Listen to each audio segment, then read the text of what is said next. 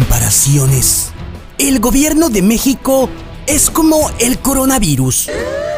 Porque como el SARS-CoV-2, el gobiernavirus de México parece que quiere atacar a todo el sistema del que dependa la vida y agrava la salud social, económica y financiera del país.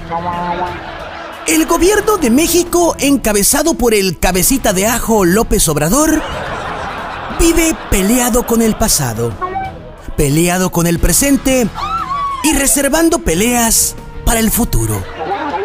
A pesar de que todos los pleitos los pierde. ¿Qué es eso? Este gobierno de México está desquiciado como el perro que persigue su cola.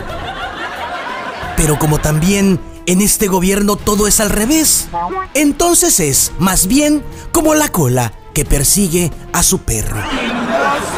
Como no hay vacunas suficientes contra el COVID, el gobierno de la Cuarta Transformación vacuna a todos con discursos. Y en cuanto a apoyos a los sectores productivos del país, caray, ahí no da ni siquiera los buenos días.